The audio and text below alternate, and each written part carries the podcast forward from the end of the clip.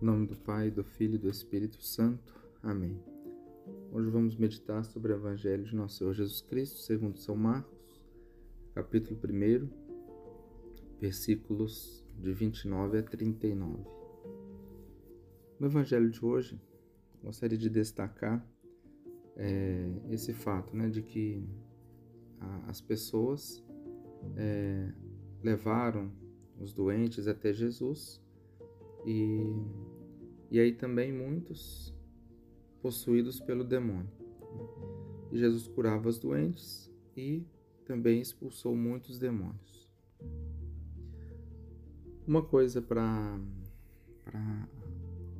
aprendermos sobre essa questão da possessão, né, que os, os exorcistas nos ensinam, né, que é, os sinais, como saber se uma pessoa pode estar possuída ou não?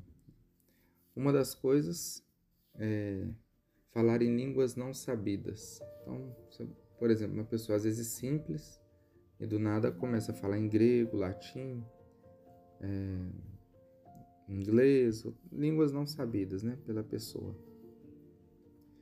Também quando é, começa a revelar coisas ocultas, né?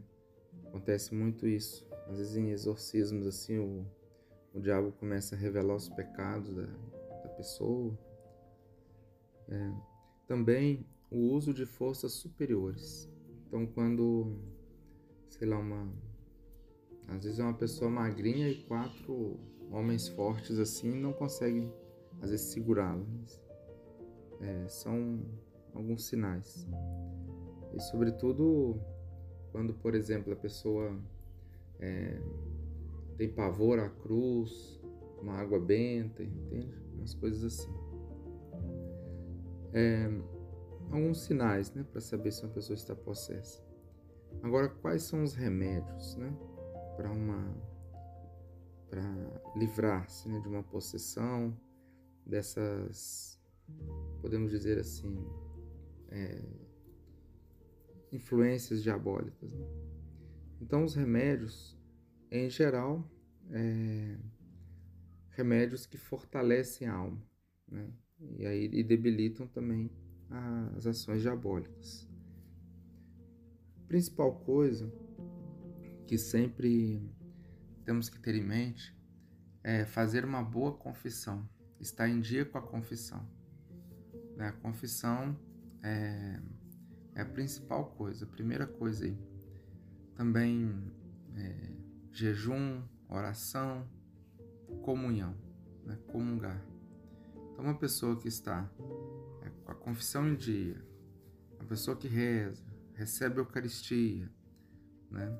É, os sacramentos, está em dia com os sacramentos, então a influência maligna é, fica muito fraca. Né?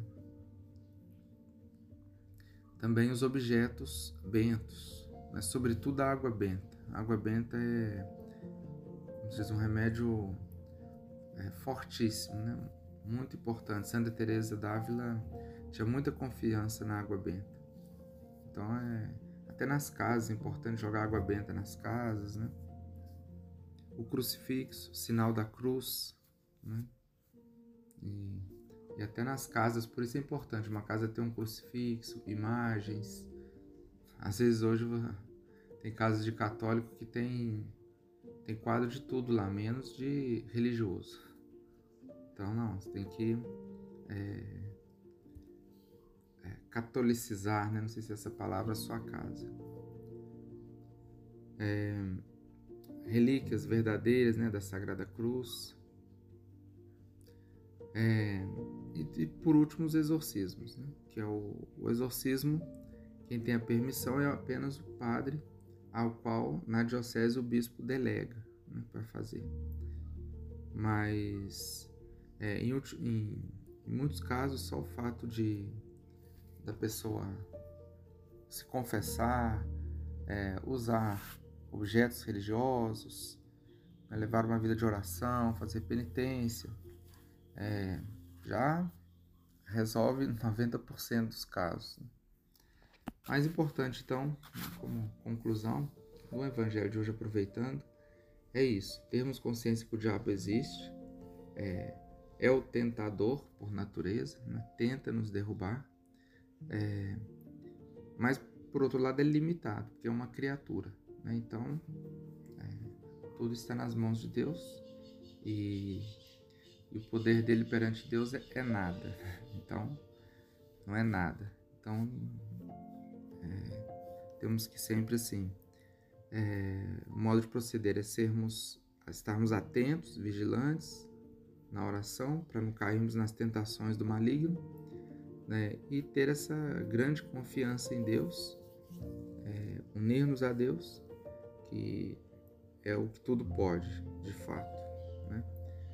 Então, pedimos hoje nesta, é, de modo especial, nesse dia, pedimos a Deus a graça de cada vez mais termos uma alma fortalecida e podermos vencer as ciladas do inimigo.